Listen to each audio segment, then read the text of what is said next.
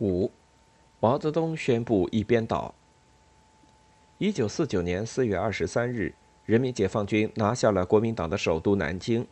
而以美国大使司徒雷登为首，多数国家的使节都留在南京没有动。为了设法了解美国对自己及对国民党的政策动向，并便利与司徒雷登的接触，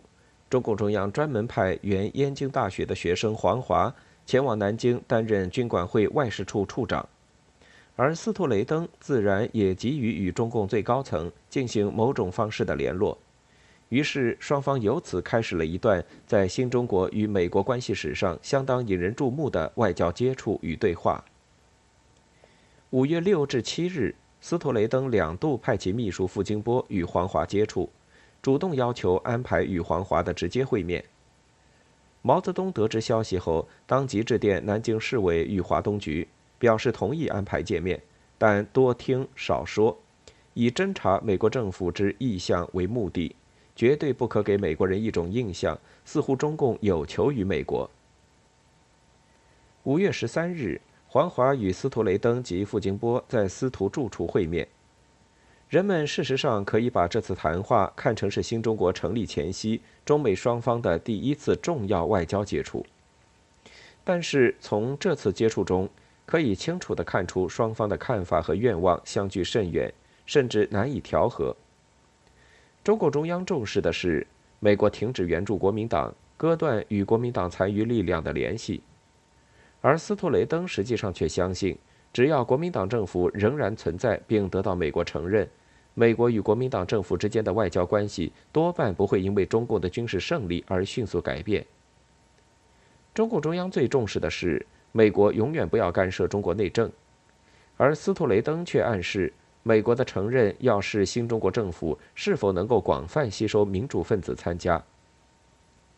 这在共产党方面看来，其实就是要干涉中国的内政。难怪南京市委总结斯图雷登这段话的意思是：联合政府内应吸收美帝走狗。五月十七日、五月三十一日，傅金波又两次找黄华谈话，再三表示美国政府与国会之间在对中共的政策问题上存在着极大分歧。斯图雷登是力主与新中国建立友好关系者，因此中共方面对斯图雷登应加以信任和谅解。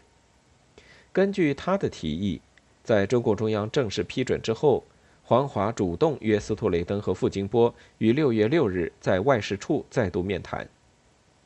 黄华表示，既然斯图雷登有意建立中美人民新的外交关系，那就不应当回避与国民党断绝关系和停止继续援助国民党的关键问题。司徒仍旧坚持，今天在中国没有一个新政府，因而不存在承认的对象。况且如今国共各占一部分地区。按照国际法，美国在这种情况下也不能与尚有存在条件的旧政权断绝外交关系。他突出强调的仍然是未来中国的政府里是否能够尽量吸收一些民主开明的人士参加，并说明承认问题将视此而转移，因为要了解美国政策，一句话就够了，那就是美国害怕共产主义，害怕世界革命可能引起第三次世界大战。因此，在美国人眼里，中国的问题不是一个简单的对华政策的问题，而是关系世界和平的大问题。如果中国能够实现民主自由，那么美国与苏联的关系也就好解决了。斯图雷登大概没有注意到，他的这些颇有挑衅意味的说法，进一步证实了毛泽东的担心，使毛泽东等中共领导人寓意提高了他们对美国阴谋的警惕性。对于美国断绝与国民党关系的可能，更加不抱幻想。继续保持接触，看起来仍旧与斯大林有关，因为这时中共代表与美国大使的整个谈判过程，几乎都是在斯大林的密切关注和建议下进行的。毛泽东不断地在向斯大林详细通报这种接触的最新结果。斯大林甚至明确认为，未来新中国的恢复和建设。如果能够得到美国在经济上的某种帮助，也未必不是一件好事。因此，尽管中共中央这时对斯图雷登事实上已无信任可言，他还是在继续推动这样一种接触。这也就是为什么，当六月八日，傅京波告诉黄华说斯托雷登有意在返回美国之前赴北平面见周恩来时，中共中央很快表示同意。然而，意想不到的是，傅京波关于司徒要求访问北平的表示，事实上并没有得到司徒雷登的正式认可。此事自然节外生枝。六月二十七日，傅京波携来燕京大学校长陆志伟十六日给司徒雷登的信，称毛泽东已宣布你来访燕京之意，我估计当局可能予以同意。事实上，这也确实是毛泽东的意思。在六月二十一日中央给南京市委及华东局的指示当中，毛就特别就司徒有意访问北平一事做了专门批示，称不管他是否再提。在斯图雷登返美前十天左右，即可表示，如他欲去北平，可获允许，并渴望与当局晤谈。然而，傅京波却矢口否认司徒有此意图，让司徒对此感到十分惊异，不知用意何在，并且司徒除了乘坐美国军用运输机前往北平之外，时间上几乎没有可能再去北平了，因此他只能报告美国国务院，由上面来做决定。言外之意，此事纯系中共中央方面的主动表示，而司徒本人则是被动的。此种情况立即引起了中共中央的极大不满。周恩来电称，斯托雷登去燕京及希望与当局晤谈，均为斯托雷登所提，绝非我方邀请。此点必须说明，不能丝毫含糊，即以宣传借口。事实上，同意斯托雷登前来，也只为分化美蒋。我们对美帝亦绝无改变其政策的幻想。如上所述，中共中央这时已经相当清楚地了解到，美国不可能改变其现行对华政策，因此，不论中共中央这时同意斯托雷登来访的目的何在，他们当然不会幻想给予斯托雷登一种较高规格的邀请，就能够使美国断绝与国民党的外交关系，转而承认自己。既然如此，斯托雷登来与不来，对于他们其实也并无丝毫损害。从六月三十日起，中共中央明确表示，对于斯图雷登来北平问题不再有任何兴趣。当然，七月一日，美国国务卿也明确指示斯图雷登不得访问北平，此事自然不了了之。随后，斯图雷登于九日正式申请于七月十八日返美，十五日得到中共中央批准。双方这次主要围绕着建立外交关系而展开的非正式的外交接触与对话也就宣告结束了，而双方这次对话可以说丝毫也没有找到可能达成谅解的基础。如果说对话的双方在某一方面确实取得了一致，那就是双方的感觉，因为他们通过对话竟一致意识到，幻想改变对方的政策纯粹是徒劳，因此。到八月二日，斯托雷登夹起皮包走路之后，双方不是更接近了，而是更敌对、更仇恨了。能不能说中国共产党和美国政府之间在上面这个时期存在着相互接近的机会呢？关于这个问题，今天还是仁者见仁，智者见智。但有一点是肯定的，即双方这时政策的考虑上确实相差太远。而他们之间的这种距离，绝不是双方的政策制定者当时所能改变的。在共产党方面，撇开意识形态的基本考虑不谈，当时对美国政策的怀疑和敌视之所以根深蒂固，根本上还在于两大因素：一是历史因素，是他们对近百年来帝国主义军事侵略、政治干涉和经济压迫的惨痛记忆。他们看不出帝国主义有可能自动地放弃他们在中国的特权和利益，看不出除了根本驱逐帝国主义出中国以外，还有什么办法能够使中国人真正独立自主、扬眉吐气。二是现实因素，是他们从美国顽固地坚持武装援助国民党来消灭共产党的战争中，从美国处心积虑地利用外交官做掩护，在苏联、东欧各民主国家。特别是在自己的解放区从事间谍活动，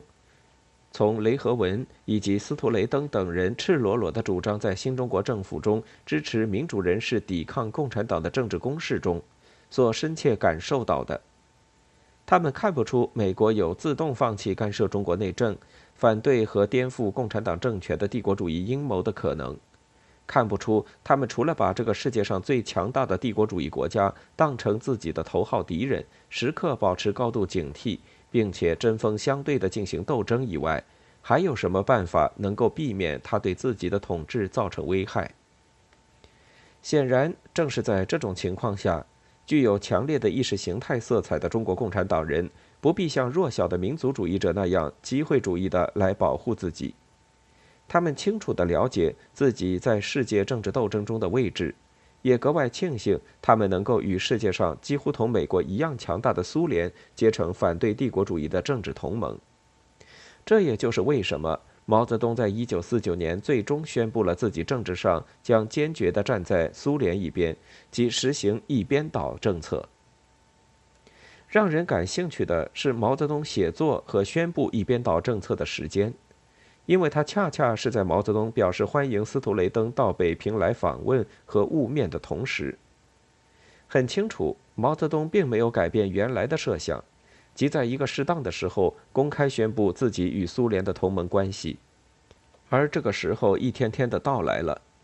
当中共中央了解到六月六日司徒雷登赤裸裸地表示了美国政府坚决敌视共产党政权，必欲扶持中国的所谓民主开明人士抵制共产党，同时蓄意挑拨中共与苏联关系的态度之后，他们就已经考虑以更加明确的方式就此做出反应了。而六月十日，傅金波有意把中共领导人划分为开明和教条两派，明显的挑拨中共领导人关系的进一步的谈话，更使得打破美国政府的试探与幻想成为刻不容缓的事情。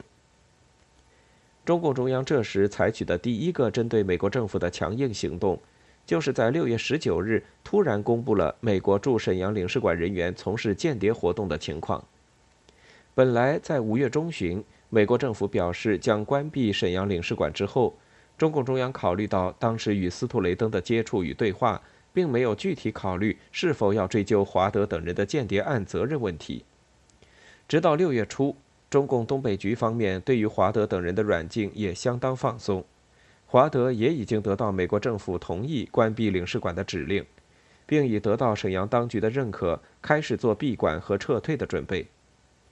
但这时，鉴于斯图雷登及美国政府拒不放弃干涉中国内政的做法，并考虑到这一时期包括斯图雷登在内的美国在南京、北平和上海的外交官，通过各种方式指责中共违反国际法，强烈要求中共解除对沈阳领事馆人员的软禁，同意他们关闭那里的领事馆，撤出全部外交人员。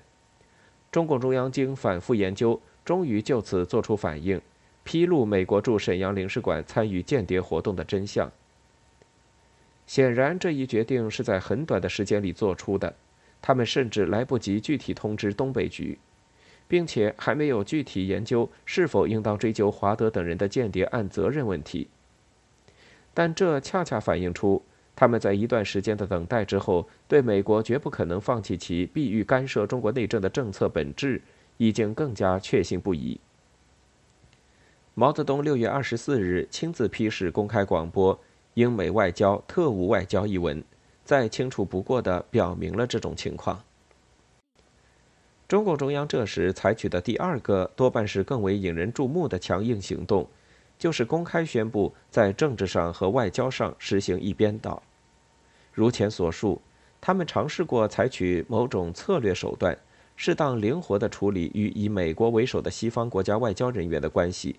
甚至为此，在表面上与苏联有关人员也保持适当距离，试图以此来促使美国等西方国家停止援助国民党，并断绝与国民党的关系，以加速整个解放战争的胜利进程。正是在这种情况下，毛泽东推迟了公开宣布一边倒的时间。然而，与斯图雷登的对话表明，美国政府的条件远不止于此。他们根本上就反对中共与苏联站在一起，不论是秘密的还是公开的，甚至他们根本上就反对共产党，不论共产党是不是愿意与他们改善关系。况且在事实上，要否认中共与苏联的关系，或者在重大的国际政治问题上不表明自己的倾诉态度也是不可能的。因此，是不是公开宣布一边倒，对美国既定的对华政策其实都不会有什么影响。考虑到新政协筹备会的召开和新中国政府即将成立，公开宣布自己的基本国策，事实上已经刻不容缓。毛泽东很快在新政协筹备会的讲话里，特别是在《论人民民主专政》的文章里，公开表明了自己亲苏反美的强硬态度。在毛泽东看来，这样做同样也是为了对付美国。毛泽东的表态为整个新中国的对美政策定下了调子，从而使得一度根据某些小道消息猜测有可能引诱毛泽东等部分中共领导人远离苏联的斯图雷登们彻底失望。斯图雷登极其沮丧地承认，毛现在不会被收买。但他似乎并没有特别重视毛泽东的表态中所包含着的更为深刻的政治目的。六月三十日，毛泽东正式批准禁止美国新闻处在中国的活动，正式批准对美国驻沈阳总领事华德等一干人进行公开审判。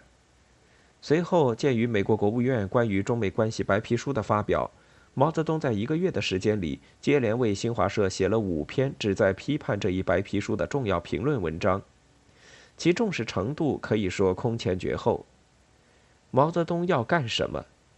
那就是要彻底打破在相当一部分中国知识分子和中间阶层中存在着的对于美国的幻想，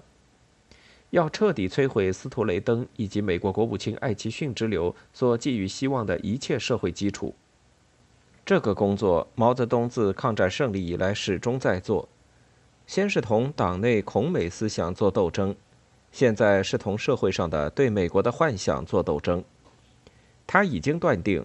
在武装干涉难以实现之后，美国用以推翻共产党统治的手段，只能是内部的破坏与颠覆。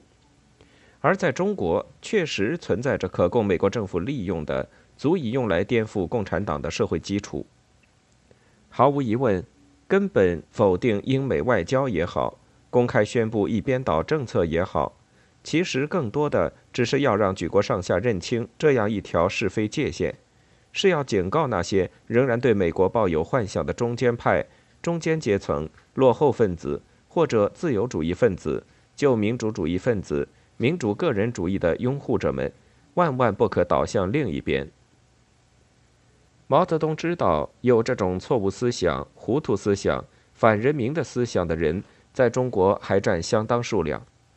如果说国民党被打倒之后还有什么势力能够被用来对共产党的权威挑战的话，那就是他们。但他们不是国民党反动派，他们是人民中国的中间派或右派，因此对他们还只能说服和争取。毛泽东显然把打破这些中间派头脑中对美国的幻想的工作看成是一件关系到新中国生死存亡的大事情，他相信。一旦争取了他们，帝国主义就完全孤立，艾奇逊的一套就无所施其技了。为此，毛泽东明确提出，把矛头对准主要敌人美国，一方面使其威风扫地，以利恢复民族自尊心；一方面则将其赶出中国，以利根本破灭中间派的幻想。一九四九年十月一日，新中国诞生了。与此同时，新中国政府对于美国的政策也基本确定。就新中国外交政策的基本原则而言，他不否认有同包括美国在内的帝国主义国家建立外交关系的必要。作为新中国暂时基本大法的中国人民政治协商会议共同纲领明确规定，凡与国民党反动派断绝关系，并对中华人民共和国采取友好态度的外国政府。中华人民共和国中央政府可在平等互利及互相尊重领土主权的基础上与之谈判，建立外交关系。但是，正如周恩来所解释的那样，新中国外交政策的基本态度是以毛泽东在《论人民民主专政》一文中提出的一边倒为依据的。这是一个是非界限问题，是一个认清敌友的问题。而考虑到目前新中国还有许多问题，基础还十分不稳固，新中国政府实际上决定暂时不忙与美国，甚至也不忙与英国建立外交关系。至于何时再考虑与美国建交，毛泽东这时相信，他可能需要一个比年初的估计还要长些的过程。从1948年11月中共中央确定急走方针开始，至此经过了差不多一年左右的时间。在这期间，毛泽东和中共中央对自己的外交政策又有过这样或那样的具体考虑，但他们最终还是回到原先的起点上来。而这一次，他们的态度却更强硬了。毛泽东的结论是：帝国主义的本性是不能改变的，帝国主义分子绝不肯放下屠刀，他们也绝不能成佛。希望劝说帝国主义者和中国反动派发出善心，回头是岸是不可能的。唯一的办法是组织力量和他们斗争，刺激他们，把他们打倒，制裁他们的犯法行动，只许他们规规矩矩，不许他们乱说乱动。然后才有希望在平等和互利的条件下和外国帝国主义国家打交道。